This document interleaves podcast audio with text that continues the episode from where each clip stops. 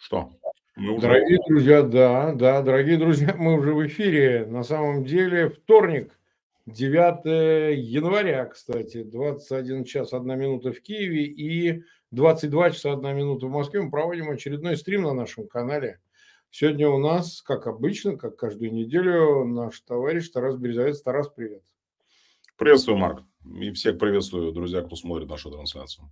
6 э, тысяч нас уже смотрят, и 2 тысячи с лишним поставили свои лайки. Просьба, как обычно, она неотменяемая в том, чтобы вы размещали ссылки на этот эфир в своих аккаунтах в социальных сетях, группы пересылали, возможно, эти ссылки там, своим знакомым, особенно в России это работает хорошо, там другими способами, если найдете.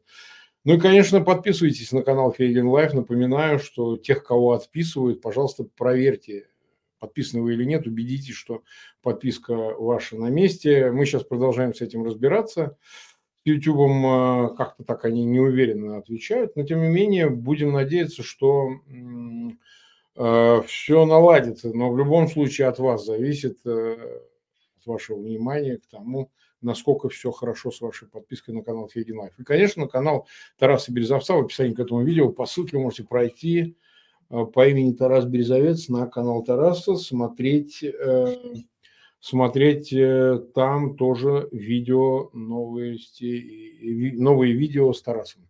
Ну что, вот смотри, я назвал Тарас военные союзники Путина в самом общем виде я сформулировал, хотя эта тема, по-моему, имеет значение, мы ее все-таки хотим обсудить в более широком, естественно, масштабе. Предлог-то понятный, мы даже его упоминали, в Харькове было обнаружено осколки там, баллистической ракеты из Северной Кореи. Причем разговоры давно шли о том, что Северная Корея уже поставляет, там уже и снаряды какие-то мелькали, и мины для минометов и так далее. Уже было понятно, что уже сотрудничество есть. Но баллистические ракеты все-таки новый уровень, определенно, потому что, ну, как бы получается, если, а как мы предполагаем, Иран тоже предоставит баллистические ракеты, то, во-первых, это а, повысит возможности российской стороны по поражению цели на территории Украины, гражданских, естественно, целей, убивать мирных украинцев, само собой, ну, может, наверное, и военные какие-то цели и так далее.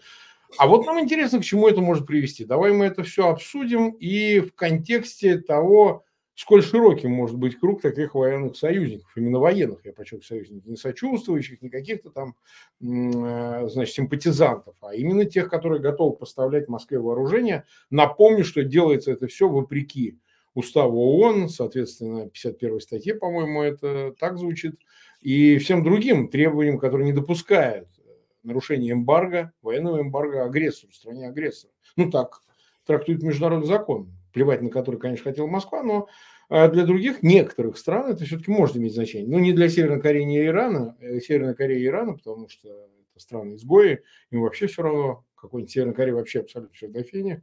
Вот. Но тем не менее это значение имеет. Как ты это видишь?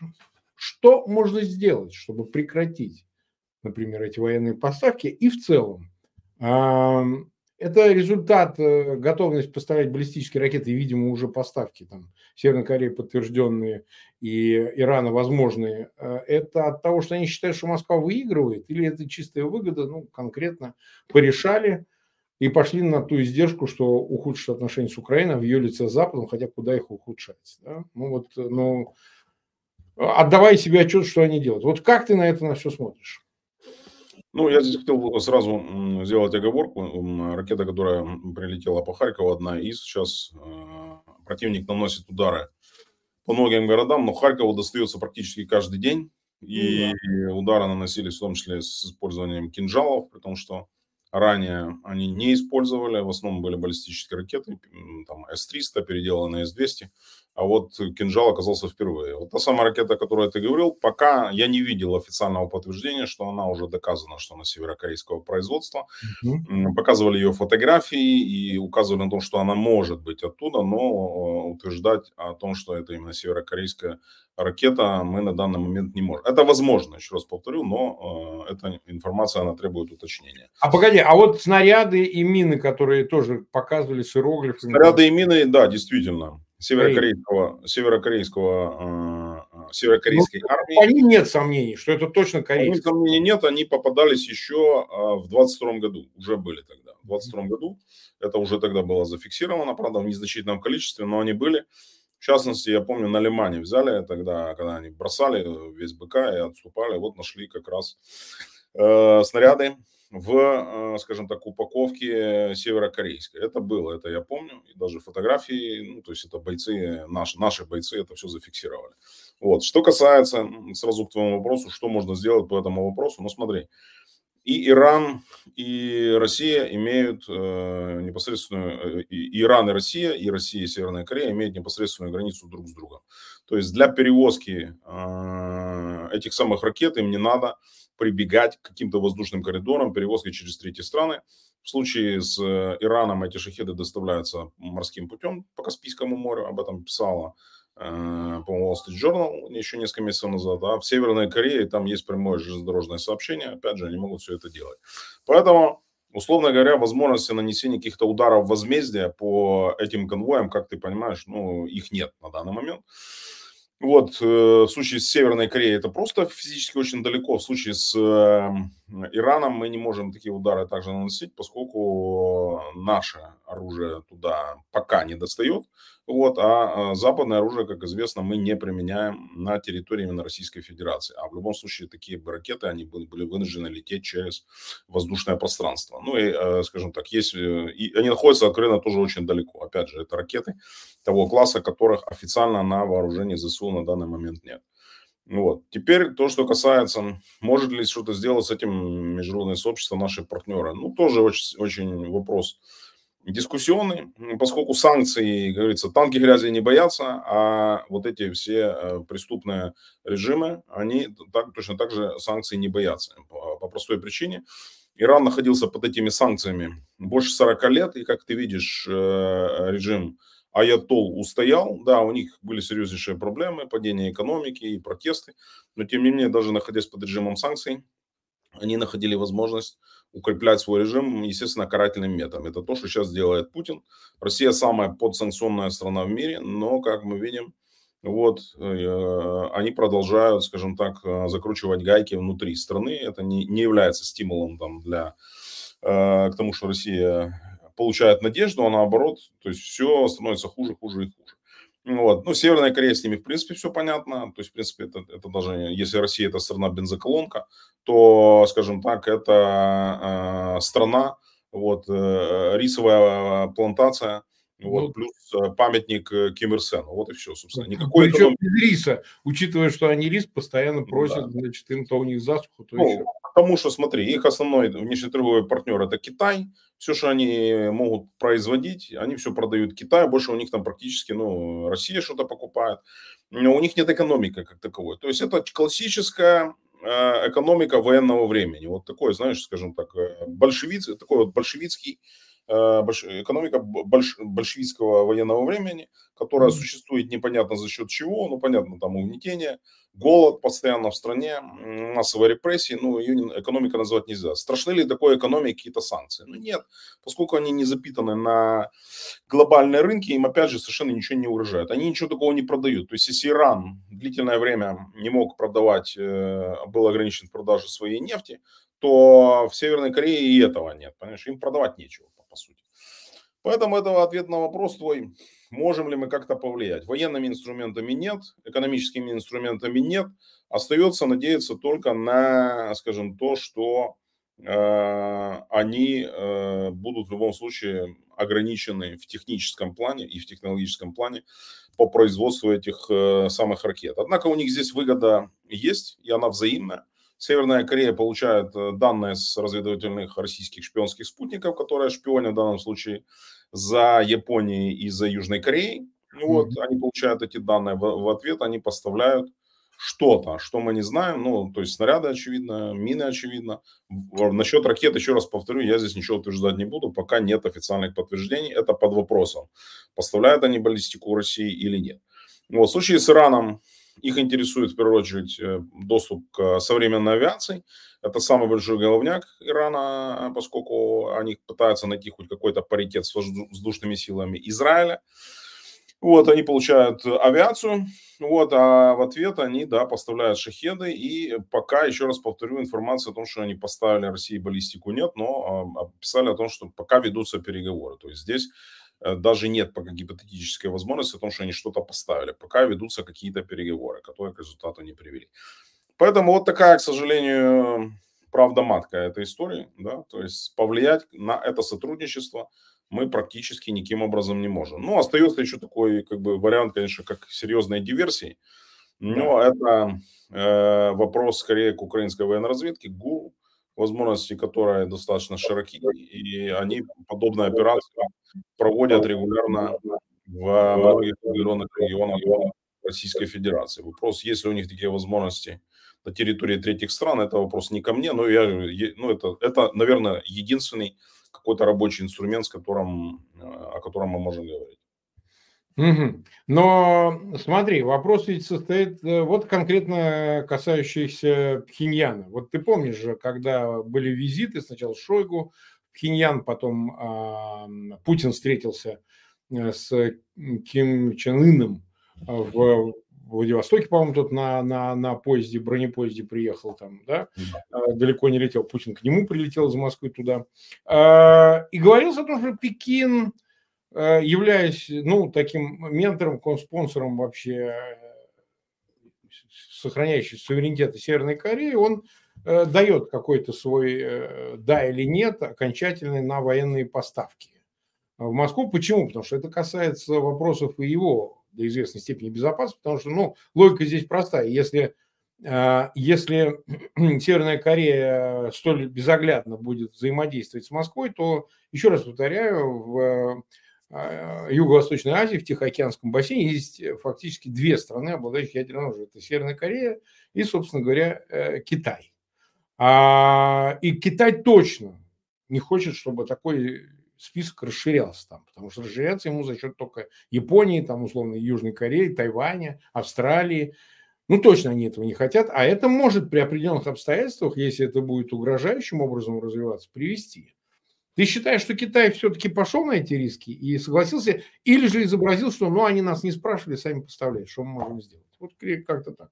Ну, Смотри, в любом случае Китай не имеет полной монополии на влияние на Пхеньян, и тем более Иран. Ты знаешь, не знаю, видел ты или нет, что э, Иран начал вообще торговую войну за нефть с Китаем. Они прекратили отгрузку сырой нефти на китайские нефтеперерабатывающие заводы. Это произошло по причине того, что Иран хочет выбить из Китая более высокую цену. Вот. Ну, а, Китай закупает... Ничего не выбьет. 10% сырой нефти, всей, которую он закупает, 10% он закупает непосредственно у Ирана, и поэтому для них это как бы нечувствительная история, но Иран на фоне, скажем, того, что сейчас происходит, то, что сейчас увеличивается добыча нефти, пытается компенсировать свои потери и пытается, значит, выбить большую цену э, от э, Китая, которому он поставляет основную, основную часть э, добываемой нефти. Вот, поэтому в данном случае вообще мы можем так говорить, что возможности влияния Пекина на официальную позицию Тегерана ограничены. В случае с Пиняном они, очевидно, выше, но их тоже нельзя, скажем так, абсолютизировать. Поскольку уже неоднократно об этом писалось, о том, что северокорейский диктатор Ким Чен Ын не является э, адекватным человеком во всех смыслах этого слова. Вот, да, он, безусловно, вынужден ориентироваться на э, позицию Китая, но его нельзя назвать. Он не марионетка, он не управляемый до конца. Вот, и э, я не думаю, что Китай сильно э, находится в восторге от сотрудничества, которое Северная Корея развивает сегодня с э, Россией. Это все в любом случае создает дополнительные риски для китайской экономики которая сейчас и так находится не в лучшем состоянии.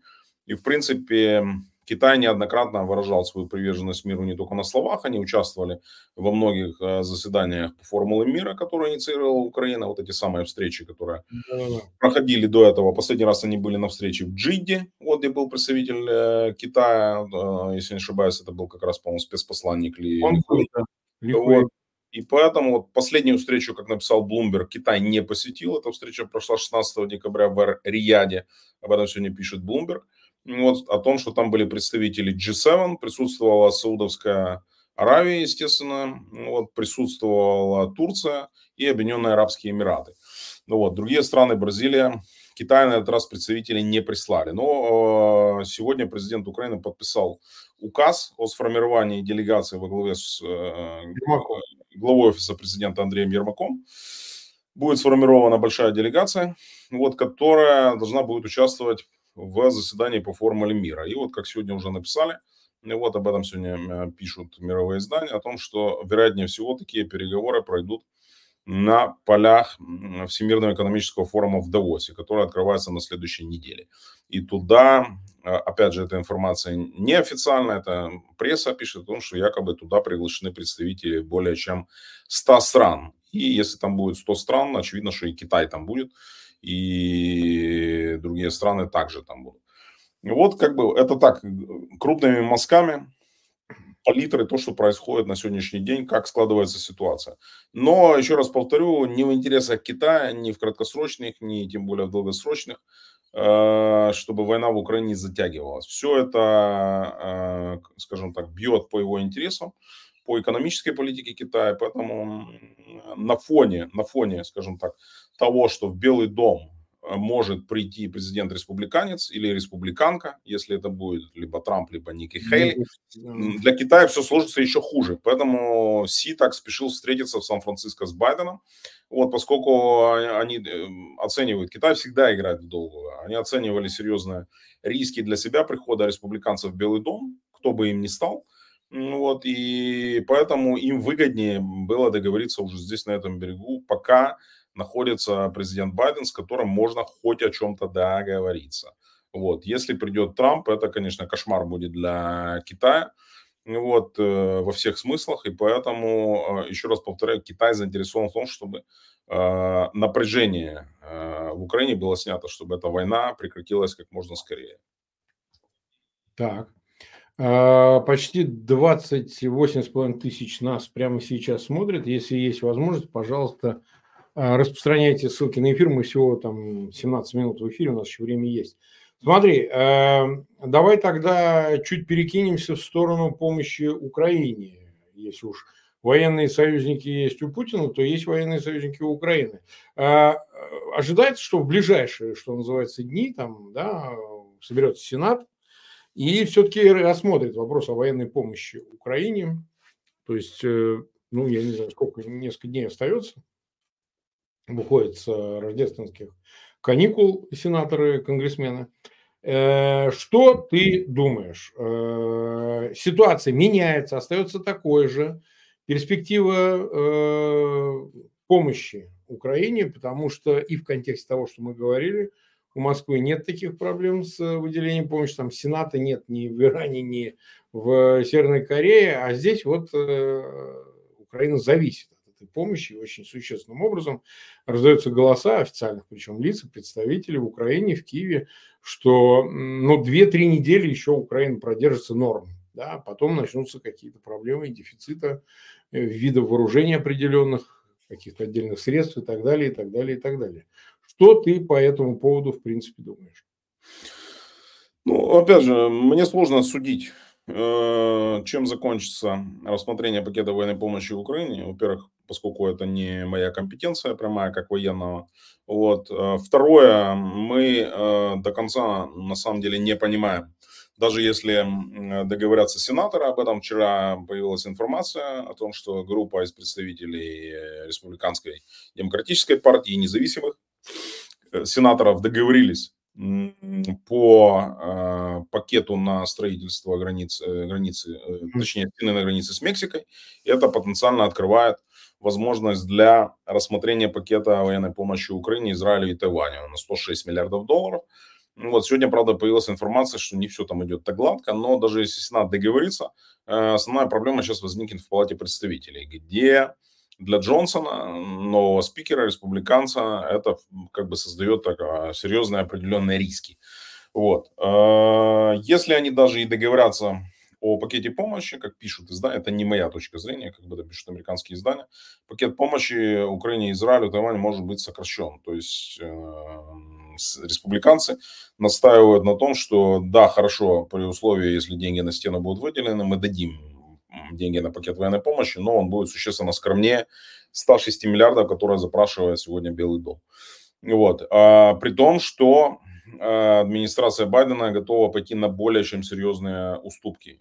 И они готовы идти на серьезный компромисс для себя, в том числе по вопросам миграционного законодательства, которое является ну, принципиально важным для и для него, и для его оппонентов из э, республиканской партии. Поэтому я, еще раз повторю, не зная там всех нюансов, э, я все же, тем не менее, остаюсь оптимистом в отношении того, что пакет военной помощи Украине будет принят, хотя, возможно, он будет скромнее. Заявленные цифры 61 миллиард долларов Украине, а общий пакет 106. То есть, вероятнее всего, утверждение все же произойдет. С проблемами, да, с, скажем так, со сложностями, но в конечном итоге они договорятся. Вот. Как это отразится на шансах эм, Байдена переизбраться? Ну, у него возникнут серьезные проблемы. Тем более, что Ники Хелли, в случае, если она вырвет э, все же э, статус кандидата республиканской партии, она по всей социологии выигрывает э, более чем уверенно у Байдена выигрывает э, и за счет своей очень э, жесткой риторики, очень яркой. Она сейчас просто звезда праймерис. Я вот смотрел ее дебаты с э, Рамасвами, ну, вот где она с ним... И расскажи, а, а Рама с вами продолжал ту же шнягу про то, что, значит, надо Украину сдать или что? Да, он, э, в принципе, уже даже э, об этом появилась информация, что он э, считает, что Америка должна выйти из НАТО. В случае победы mm-hmm. на выборах он считает, что Америка должна выйти из состава НАТО, и дальше, значит, европейские союзники должны сами о себе заботиться. Ну, понятно, шансов у, у Рама с вами нет. Вот, он здесь пошел намного дальше Трампа. Вот, но у Трампа, несмотря на то, что на сегодняшний день он является безусловным лидером среди всех кандидатов республиканцев. Вот, mm-hmm. у него есть уже серьезные проблемы. Ники Хелли, кстати, сегодня выступила вот с очередной инициативой, которую вот я буквально перед расскажи, ну, расскажи. эфиром, э, да, я ее прочитал. Вот, Ники Хелли, вот, э, заявила э, кандидат э, на пост президента от республиканцев, точнее, претендентка на кандидатство, заявила, что мы должны увеличить помощь Украине до 3,5% оборонного бюджета США. Сейчас mm. такая помощь составляет 0,33. То есть она предлагает более чем в 10 раз увеличить 10 раз. военную помощь. Да. И вот, то есть в 10 раз она предлагает увеличить помощь. Вот видишь. И при этом она набирает а, обороты очень сильно. Она очень сильно нравится. Напомню, она американка индусского происхождения. Какой-то вот, смешанный, она... смешанный, индусское какое-то там еще, еще что-то какие-то. Да, она индусская, вот, и она э, была, причем а, Трамп очень сложно ее атаковать, поскольку он же ее и назначил на пост представителя Слушай, США в, Совете, э, точнее, в Организации Объединенных Наций. Она была э, постоянным представителем около двух лет.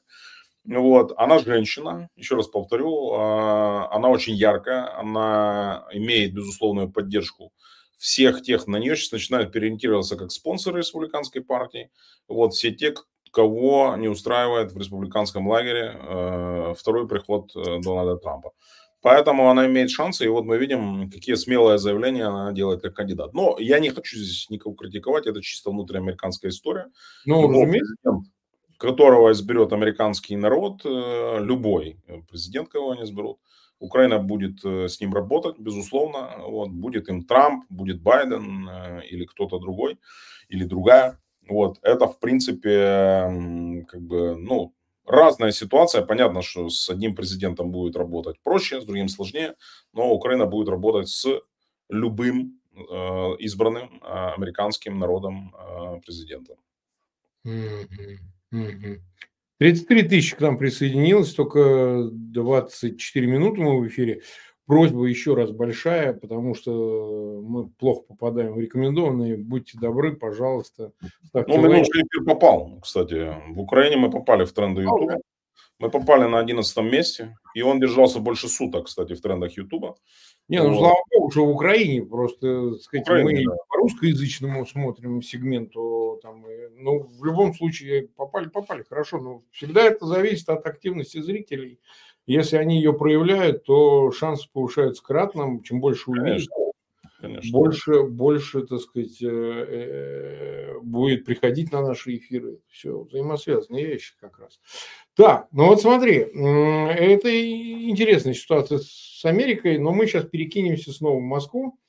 А, вот смотри, многое делалось э, перед Новым годом, да, буквально в канун его, ну, может, частично к Рождеству, что вот-вот э, возьмут Авдеевку, вот что-то возьмут, и вот как бы все. И жизнь удалась. Значит, э, сейчас, насколько правильно, подтверди или опровергни это, несколько ослабло давление именно там, на Авдеевском направлении, то есть каких-то активных таких действий штурмовых вроде бы нет, но поливают э, снарядами, поливают фабами, очень много фабами, я знаю. Вот мне а, Адриана Кучер рассказывал, которая была в Авдеевке, вот буквально вернулся, по-моему, она выложила или вот выкладывает материал оттуда. Вот она мне рассказывала, что там происходит. Три часа она находилась в Авдеевке. Вроде бы стало полегче, начали пускать в Авдеевку журналисты. Я вот сегодня тоже видел какого-то журналиста, который оттуда показывал разрушенные дома и так далее. А я к чему? К тому, что действительно ли, скажем так, вот они хотели какой-то дате взять по команде там Путина или, командования Генштаба, вроде как не получилось, ну и как бы немножко отпустили. Ведь мы то же самое с Купинском видели, там штурмовали нормально. Шторм З гулял, там чего только не было, да. А потом как-то через пару месяцев оно как-то все отпустило, попустило, и они как-то так это чуть ослабили, и, ну, там с, с Авдеевкой они поливают это все, Купинский несколько другая ситуация, но вроде как и, и, и уже и не надо. Вот, во что бы то ни стало Авдеевку взять, это там, знаешь, как Z-канал «Наш Сталинград» и так далее. Это действительно так или это только кажущаяся такая реальность? Ну, из того, что мы можем сказать, еще раз повторю, пять основных направлений, которые противник а, а, осуществляет попытки наступательных действий, они сохраняются. И ситуация продолжает оставаться достаточно напряженной. Это Авдеевское направление, это направление э, Бахмут, э, Часов Яр, это Маринка, вот, э, которую противник до конца так и не захватил, Лиманская и Купенская. Вот как раз на последнем Купинском направлении в Харьковской области сегодня побывали главком Валерий Залужный, э, начальник генерального штаба Сергей Шаптала, э, командующий сухопутными... Они прямо в Купинске были, да? Прямо приехали, ну, я не знаю куда, об этом не сообщалось, сказали о том, что они были на Купинском направлении. Э, командующий сухопутными войсками Александр Сырский и министр обороны Рустам Умбера. Вот они сегодня вчетвером посетили, встретились с командованием бригад, которая осуществляет оборону Купенска. Вот, и насколько об этом официально заявили, значит, сами, вот, э, они уделяют особое внимание сейчас ситуации именно там. И по картам, которые мы видим, именно там противник сейчас концентрирует свои основные усилия. Вот, э, западная пресса писала о том, что противник э, в ближайшие дни собирается начать новое наступление на Харьковском направлении, и именно там это и сконцентрировано. То есть там кто-то недопонял, кто-то, может, посчитал, что будут наступать на сам Харьков с Белгородской области. Нет, таких сегодня признаков не видим. Это все та же группировка, которая сконцентрирована на Кубинском направлении. И вот, и очевидно, что именно здесь они будут э, пытаться а, сейчас чего-то добиться. То есть а, станет ли оно для них основным, пока не ясно, но есть, скажем так, определенные предпосылки к этому. Вот. На Авдеевском направлении противник не добился никаких существенных успехов. Они по-прежнему находятся в э, той же ситуации, вот, где они находились и ранее. То есть принципиально ситуация на фронте не меняется. Вот. Еще раз повторю, для Путина критически важно осуществлять наступательные действия, как минимум до момента президентских выборов в э, марте э, нынешнего года, и нет никаких признаков того, что ситуация на фронте каким-то образом, скажем так, будет меняться или будет ослаблена. Поэтому попытки наступления будут предприниматься в течение последующих минимум, минимум трех месяцев. И вот даже при отсутствии какого-то серьезного успеха со стороны Э, противника, который несет, продолжает нести тяжелые потери в личном составе и в технике. И мы видим о том, что многочисленные, опять же, случаи, скажем так, и пыток, которые они применяют к собственным военнослужащим за случаи дезертирства, и давление на российских граждан с э, попыткой заставить их подписать контракт теми или иными видами Э, угроз, у них увеличивается количество, скажем так, техногенных э, случаев, техногенных катастроф. Уже второй нештатный исход боеприпаса произошел с э, российской авиацией. Первый был в Ростовской области, второй не помню, где-то там тоже, по-моему, или в Орловской, или в Курской это произошло. Что ну и их, скажем так, напряженность внутренняя подчеркивает недавний пример, когда во время учений российских десантников в Ростовской области они там высаживались, и местный оператор ПВО российский принял это за высадку украинского десанта и их расстрелял. Вот. Двое военнослужащих российских были убиты. То есть это говорит о том, что у них очень серьезная паника, в том числе, повторю, даже не на линии фронта, а даже в тылу.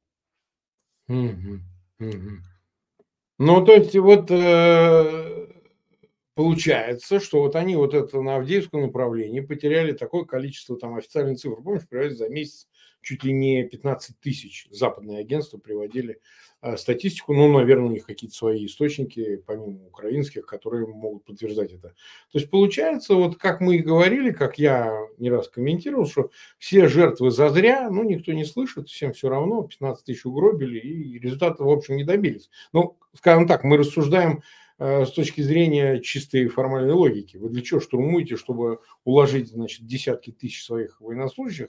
Это к вопросу о активности матерей, там, как жен вот этих мобилизованных. То есть э, ваш муж умер зазря. Я уже не знаю, как это еще сказать. Вот просто так, потому что из-за прихоти диктатора. Ему захотелось, вот. И э, ровно таким образом все и развернулось. Ну, как бы, что тут, если уже а, уж так, значит так. Ну, давай тогда дальше двинемся. Теперь самой России. Ты как оцениваешь, вообще говоря, вот последнее выступление Путина с его, я не знаю, ты вряд ли смотрел, смотрел ли, много тут обсуждений он поймал на себе, значит, своим предвыборным новогодним, значит, этим поздравлением. Кто говорит, у него жопа висит, кто у него жопа висит, я не знаю, я, я толком не смотрел. Э, я вообще хочу сказать, что, в принципе, а, ты считаешь, этой энергии ему хватит до выборов? Тем больше выборов никаких нет, ему рисковать нечем. То есть что он продает-то все-таки, так сказать, э, дорогим россиянам? -то? Вот его хватит того, чтобы народ не возмутился, потому что теперь уже и Белгород это фронтовой город, ну, точнее, как да. бы при фронте находящийся. А, мобилизованные так гибнут. И вот не очень понятно. Я знаю, что люди в тупике, а куда двигаться? Ну вот. И в контексте этого всего вот э, на твой взгляд, он выглядит в этой ситуации и так далее? Раз за разом меняет цели, так сказать, оправдывая неуспех и так далее. Ну, безусловно, ключевой темой его предвыборной кампании является война в Украине, или то, что они называют СВО, специальная военная операция, все крутится вокруг этого. Он, я видел, он встречался, значит, с э, родственниками, значит, погибших. Да. Э, так называемых в кавычках там, героев СВО. Он звонит э, значит, детям различным. Старый педофил сегодня значит, выкладывали запись, Кремль выкладывал. Он общался с какой-то девочкой Кристиной, которую он отправил на дно э, Байкала. Вот, правда, тур был виртуальный. Вот, и он спрашивал, как ты, тебе было приятно? Она говорит, да. Он говорит, мне тоже было приятно. Я тоже опускался на дно. Ну, правда, не знаю, на какое дно он опустился. Мне кажется, он уже его пробил давно 10 раз. Вот. Но, как мы видим, бумеранг начинает... не следит, в общем. За базаром вообще не следит. Конкретно. Ну, слова очень странные, согласись, набор. Это, причем это прямые цитаты. Это не моя. Вот он прямо вот так вот я цитирую. Я это видео у себя в телеграм-канале даже выложил. Вот, мне это настолько показалось, э, скажем так, э, нестандартным, что я его даже выложил. Вот. Э, хотя обычно избегаю а, подобных выкладываний с ним, но в данном случае, видишь, даже нарушил правила. Вот. И мы видим, что поскольку он, скажем так, увлекся э, слишком войной и себя в качестве, у него начинает все потихоньку сыпаться. Как говорится, бумеранг вернулся, холодомор, они так долго пытались, значит, этот холодомор организовать в Украине, как это они сами называют, что у них начали вымерзать целые населенные пункты. Вот э, населенный пункт Селятина, жители которого записали видео, мы видели. Вот проблемы с продовольствием, яйца пропали, курятина пропала, Курятина, прошу прощения, вот он уже там просил уже, значит, этого Лукашенко как-то подсобить. То есть начинаются какие-то, ну, такие вроде смешно яйца пропали, но на самом деле проблемы не детские, понимаешь, на этом фоне, поскольку для населения основной продукт мясо, мясо дешевая курятина, а ее как раз-таки нет.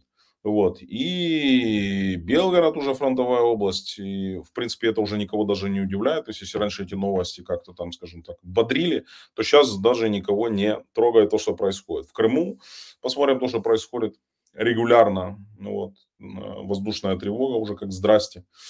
Вот, поэтому президентская кампания э, действительно никакого смысла, никаких рисков она не несет, никакого смысла она не имеет. Вот, я видел такой забавный ролик, э, спрашивали, значит, других кандидатов э, в президенты, «А какая ваша цель, хотите ли вы победить? Они такие Да, испуганные, победить, вы что, не-не, для меня участие это уже победа, там, говорит, э, а второй говорит, для меня второе место это уже будет победа, то есть, понимаешь, а, а третий, значит, выступал, там, не помню фамилии, говорит, ну, я надеюсь, меня не посадят вообще за то, что я вам сейчас это отвечаю, вот, но я надеюсь, мысль, то есть, понимаешь, насколько они уже пуганные, битые, перебитые. Нет, пуганные, ну, пуганные, но им даже как бы уже, видишь, они уже боятся даже просто говорить, что я вот участвую, это компания. Да, то да, они, да. То есть даже э, вот нам тут кидают предъявы, я тут э, инициировал альтернативные выборы, альт election такие, э, значит, президент. Я просто к тому, что э, хуже тех выборов уже ничего быть не может. Вот они у вас не репрезентативные, биометрия, то да все. Мы сейчас решаем вопрос регистрации приложений по которым, собственно, будет регистрация избирателей проходить. Но я хочу сказать, хуже выборов, которые, ну так называемые выборы в России, быть вообще ничего не может. То есть, понимаете, можно запороть любой проект, но, но хуже того, что есть там, уже вот сложно себе что-то представить просто. Ну, это я так... Да, согласен. Упасть ниже этого, это вот только на дно вместе с Кристиной, как Путин, значит, где-то на дно Байкала. Значит. Да. Вот. Э, хорошо. Э, ну, хорошо. Э, я все-таки думаю, что нужно еще, знаешь, есть у нас время, у нас 36 минут, и нас уже смотрит 39 тысяч. У меня маленькое еще объявление, все время пользуюсь этой возможностью. Время у нас сейчас напряженное. У нас буквально, буквально, значит, хочу напомнить, что я еду в Соединенные Штаты Америки, и 27 января, сейчас Константин разместит в чате ссылку на это мероприятие, а, пройдет в Нью-Йорке, в Ашиана Фет, мое выступление. А, это Бруклине находится обычное место, там театр, где выступают все русскоязычные, сейчас в основном, конечно, иммигранты, артисты, авторы и так далее. То есть большой зал, там у нас продаются билеты, но найдите возможность, э, те, кто нас смотрит из Нью-Йорка, Нью-Джерси, а, из соседних городов, если найдете возможность приехать из более дальних мест Соединенных Штатов Америки, пожалуйста, приезжайте. Вот сейчас в чате размещена эта ссылка. Приобретите билеты, приходите, там недорогие, там есть билеты, по-моему, 50 долларов, вообще ни о чем. Вот, не пожалеете, много чего мы там будем обсуждать. И у меня есть марка с посыланием корабля с подписью, живой подписью Залужного. Вот, э, машинка какую-то мне подарили, э, на ней, значит, роспись, роспись э, Буданова, главы военной разведки Украины. Вот мы это все разыграем там, не говоря уже о том, что, конечно, все обсудим и на экране там покажем материалы из а, прифронтовых городов, которые я посещал за две своих поездки в мае и ноябре в Украине. Так что, пожалуйста, а, те, кто еще не определились, что будут делать 27 а, января, вот приходите на пару часов а, в Бруклин, приезжайте в Бруклин. А, ну вот смотри, а, на фоне всего этого я понимаю, так все-таки отгремели все скандалы внутри Украины, э, сильно педалировали ИПСО по этой теме, противоречий между Залужным и э, Зеленским, как-то все съехало, да, значит, вроде как и нет противоречий, каждый своим делом занимается, как сказал президент Зеленский, рабочие отношения. А, но вот смотри, проблема мобилизации. Давай об этом поговорим, потому что многие задают вопрос, а я считаю, что от них лучше не уклоняться, о них поговорить. Вот эти пресловутые 500 тысяч, которые в Украине должны быть, э, пройдя закон, он сейчас в Верховной Раде обсуждается, ну, примут, не примут, сейчас посмотрим, как президент вроде поддерживает э, принятие закона о мобилизации, но масса с этим дискуссий связана и так далее. Как ты вообще смотришь на проблему мобилизации, как она идет в Украине, и что можно сказать, я вот видел кадры, где товарищ из Украины плыл, и как-то он через речку, что ли, переплыл, и говорит, вот все, я вырвался, переплыл. А вот. А, вообще проблема мобилизации в целом. Давай о ней поговорим. Действительно ли они те же проблемы, что в России, или другие проблемы, что в России? Вот чтобы люди понимали разницу. Особенно, кстати, те, кто из России смотрит, потому что им тяжело разобраться, в чем разница. Ну, Марк, разница в первую очередь в том, что Украина защищает себя и ее граждане, ну, которые да. добровольно приняли решение защищать ее, или они это сделали по предписанию территориальный центр комплектации, они защищают свою страну, соответственно, мотивация всех тех, кто находится в составе вооруженных сил Украины, различных родов войск, специальных сил, сил специальных операций, Главного управления разведки, национальной полиции, погранслужбы, СБУ, мотивация у них несравнимо выше. Вот. Я не имею возможности и права э, давать оценки, скажем так, э, законопроектам и существующему процессу мобилизации, поскольку это не входит в э, мою компетенцию. Я единственное могу сказать, что как сейчас в составе всех подразделений Украины находятся, мы, мы все мобилизованы, то есть просто кто-то это сделал сам добровольно, обратившись в тогда еще военкомат, сейчас это называется ТЦК. Вот кто-то это сделал, поскольку ему он проходил э, проверку, э, уточнял свои данные, и ему было выписано соответствующее мобилизационное предписание. Я принял для себя решение, я добровольно мобилизовался в ЗСУ еще в мае 2022 года. Но я... я помню, ты как раз на своем примере расскажи. Ты, ты сразу же в силу высшего образования и всего остального получил офицерское звание и, соответственно, знаешь... Да, то здесь как бы все, все, все очень просто. Военные кафедры существовали при всех государственных вузах. Вот, да. и я такую кафедру тоже закончил в 96 году, получил звание тогда лейтенанта запаса указом министра обороны. И с 96 -го года я никакой переподготовки ни разу не проходил. И в таком же статусе находятся миллионы э, украинских э, мужчин, которые тоже получили вышку, высшее образование вот, закончили военные кафедры, вот, и имеют соответствующее присвоенное им офицерское звание. Те, кто проходил, меня, я не обладаю там, данными, с какой процент переходил, проходил переподготовку, я только знаю, что из моего курса служит сейчас в составе ЗСУ, курс у нас был э, большой, вот где-то человек 120, из них парней было человек 50, так вот сейчас где-то около десятка служит. И все они пошли практически все добровольцами. То есть я вот с моего курса ну, вот, служит достаточно много. То есть я то, а ты я... где учился, что заканчивал в Украине? Я заканчивал в Украине Киевский национальный университет Тараса Шевченко, институт а. журналистики. Вот, соответственно, моя войсковая специальность тогда это был, назывался зам командира роты по работе с личным составом. Это было, то есть это, грубо говоря, сейчас это называется в Украине МПЗ, это называется морально-психологическое забеспечение, или раньше в советское время их называли словом замполит. То есть это люди, которые ну, отвечают за, за психологическую, моральную подготовку военнослужащих. Тому, вот это моя как бы, воинская специальность.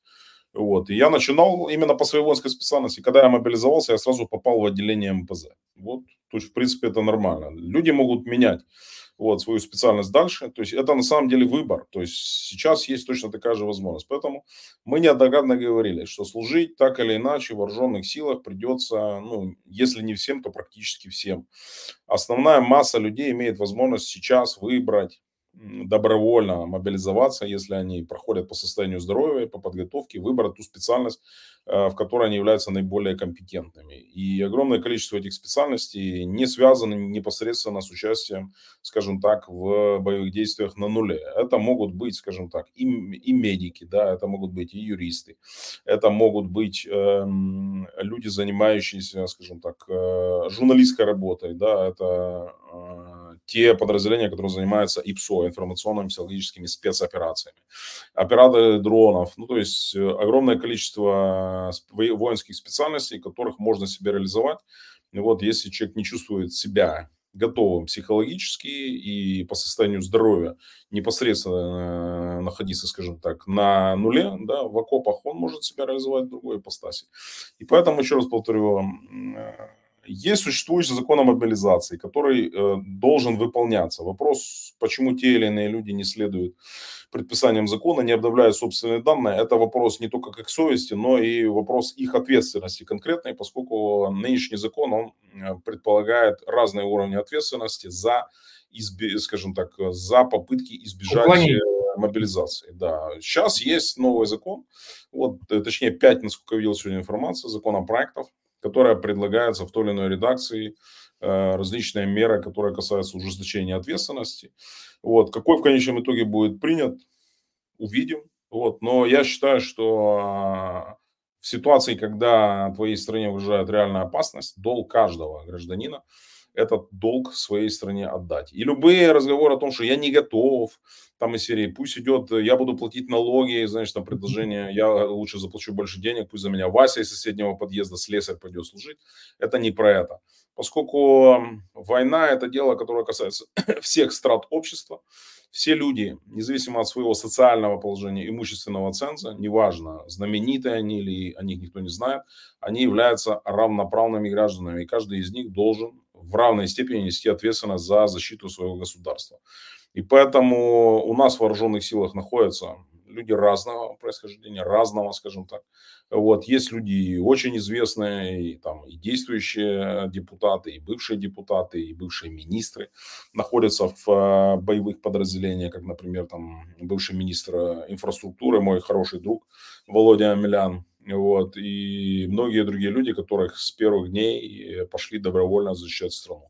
Поэтому мне странно слышать разговоры, знаешь, о том, там, оправдана ли мобилизация, нужно ли вводить там дополнительные меры ответственности. Да, они должны быть приняты, но, опять же, в соответствии с Конституцией, они не должны, с одной стороны, нарушать конституционные права, но мы должны думать, в первую очередь, не о том, как кого-то не обидеть, если ввести новое уровне ответственности. А мы должны думать в первую очередь о том, что человек должен сам, на самом деле, без принуждения, без напоминания, прийти и как минимум обновить свои данные в ТЦК. А призывать всех никто не собирается. У нас нет необходимости призвать 10 миллионов украинских мужчин. Нет такой необходимости. Да? У нас есть необходимость пополнить э, в определенном количестве. Я не могу здесь комментировать, поскольку это вопрос государственной тайны. Президент э, цифру назвал, вот, и я здесь ничего добавлять не буду. Вот, опять же, э, все люди, которые находятся в э, подразделениях, они должны проходить специальную подготовку. И в абсолютном большинстве случаев соответствующую подготовку люди проходят. В отдельных случаях люди не, могут не проходить такую подготовку, если они обладают соответствующим боевым опытом до того. Вот, например, со мной служили многие люди, которые были призваны по мобилизации или сами пришли они никакой подготовки не проходили, потому что они служили ранее, там, либо в советской армии, либо в украинской армии. Вот, э, мой, скажем так, ближайший друг, мой а, побратим, с которым мы прошли всю эту войну, он вообще воевал еще в Афганистане. Вот. Mm-hmm. Он спецназовец, служил в э, подразделении спецназа, вот, и прошел все, и Кубу, вот, и прошел э, Афганистан и многие другие горячие точки. Человек, скажем так, готовый, и он воевал с 2014 года, принимал участие в боевых действиях. Вот. И он, скажем так, благодаря ему я на сегодняшний день жив.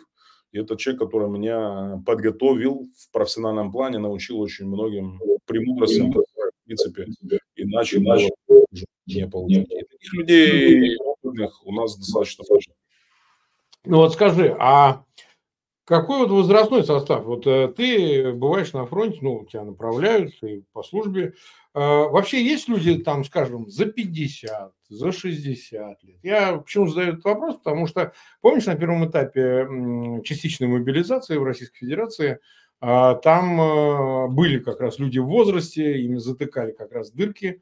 И сейчас они есть, там вплоть до там, между 60 и 70 годами, там тоже есть такие мобилизованные, ну, наверное, какая-то большая часть их добровольная или там уж, я не знаю, ну, попадавшие туда. А уж между 50 и 60 людей очень много. То есть, а что в Украине? Вот в Украине, в Украине люди всех возрастов. Всех. У нас на нуле есть люди в возрасте и после 50, и даже после 60 встречаются. Правда, для того, чтобы служить после 60, надо получать каждый год, проходить ВЛК и получать специальное для этого разрешение. То есть после 60 лет находиться просто так нельзя, ты не можешь. Ты должен получить специальное разрешение, тебя должны провести, скажем, через э, военную э, комиссию, если ты соответствуешь по всем параметрам, и тебе выписывается каждый, на каждый, каждый год ты должен продлять. Вот, и людей с 60 плюс достаточно много. И в штабах, вот, они есть, они есть в том числе в боевых подразделениях. Например, у нас был военнослужащий, его звали э, дед, его фамилия Люлька. Вот, он героически погиб во время освобождения Харьковской области, его до сих пор помнят многие бойцы нашего батальона. Он героически погиб на позиции, спасая побратимов, ему прилетела мина, вот, и он погиб потери крови. Вот, героически отстреливался до последнего, дал возможность э, отойти по братимам. Вот, и таких людей достаточно много. То есть с какой их процент, я не, опять же не берусь, вот, но все эти люди, скажем так, они в силу тех или иных, э, скажем так, если человек, если человек может в 60, в 60 лет быть, обладать лучшим уровнем здоровья и подготовки, чем некоторые 30 или 40 лет. Такие есть. И я таких людей знаю примерно достаточно много. Ну вот. Но в процентном соотношении понятно, что людей 60 плюс их мало. Да, их мало, потому что просто нет необходимости. Еще раз повторю, это только добровольно. Никто человека не может после 60 лет заставить служить. Это, это только те люди, которые добровольцы, они сами попросились, и они таким образом продлили контракт, находясь в составе э, ЗСУ. Вот. Э, основная масса, ну, скажем так, это люди опять же, я не берусь за все заслуги говорить, это в основном люди в возрасте 35-50 лет. Ну, вот это тех, кого я знаю лично. Это, скажем так, основной контингент. То есть это люди среднего возраста. Вот. Но молодежи тоже достаточно много. Есть люди, которым даже 20 лет нет. Вот. Но это только добровольцы. У нас же, согласно закону, мобилизуют только с 27 лет. Если человек хочет призываться до этого, это только добровольцы, и только если люди, если их специальность нужна, и то есть если человек добровольно идет, да, такие есть, тоже их немало. Ну, то есть вот люди после 50 лет это достаточно изрядный состав. Я почему об этом говорю? Потому что, знаешь, часто звучит, что ну, вот человек еще не жил, а тут вот отправляться на фронт и так далее. Ну, война-то это понятно, она имеет свою такую специфику именно в Украине. Вот, там есть и то, что общее, и то, что особенное все-таки. Э, а люди, которые, ну, за 40, вот там, за 50 особенно. Ну, что уж там говорить, они пожили, они по-другому уже мотивированы. Они, конечно, физически могут уступать, но это люди, которые, скажем так, э, способны осознавать, ради чего они там находятся, куда в большей степени, да, меньше рефлексировать. Ну, как положено, там, что делать? Ну, это выбор, опять же, выбор каждого человека. То есть это все от, исходит от, скажем так, и состояния здоровья, и психологической готовности человека встречать те или иные ограничения. Вот, поэтому, еще раз повторю, до 27 лет это только добровольцы могут быть, никто призвать не может раньше, и после 60 это тоже, опять же, люди, которые добровольно высказались и имеют соответствующую мотивацию и готовность, скажем так, если они по состоянию здоровья проходят для выполнения тех или иных функций. Поэтому э, ничего удивительного в том, что в Украине полном смысле народная война, народ поднялся, вот, и в первые там недели невозможно было даже попасть в военкомат. Люди стояли даже не по несколько часов, а несколько суток, только хотя бы, чтобы записаться. И, кстати, брали не всех. Очень многих отправляли назад. Я знаю много примеров того, когда говорили, вы знаете, вы не готовы. Или вы нам не нужны, да, там, там, или возраст не тот, или здоровье не то, или специальность не та. То есть идите, если что, мы вас потом вызовем. Вот. Э, поэтому мобилизация она идет непрерывно с первого э, дня войны. Еще раз повторю, это вопрос не ко мне, не моей компетенции вот, об этом говорить. Вот. Она будет проведена, и еще раз я, в принципе, свои соображения высказал относительно того, что как в любой нормальной стране, э, граждане страны должны ее защищать. А, это вопрос не только морального выбора, это в том числе вопрос ответственности каждого гражданина это сделать. Ну а уклонисты, извини, они есть в каждой стране, в каждой ну, военном конфликте. Это, Здесь да. ничего нет. Мы не закрываем глаза на эту проблему.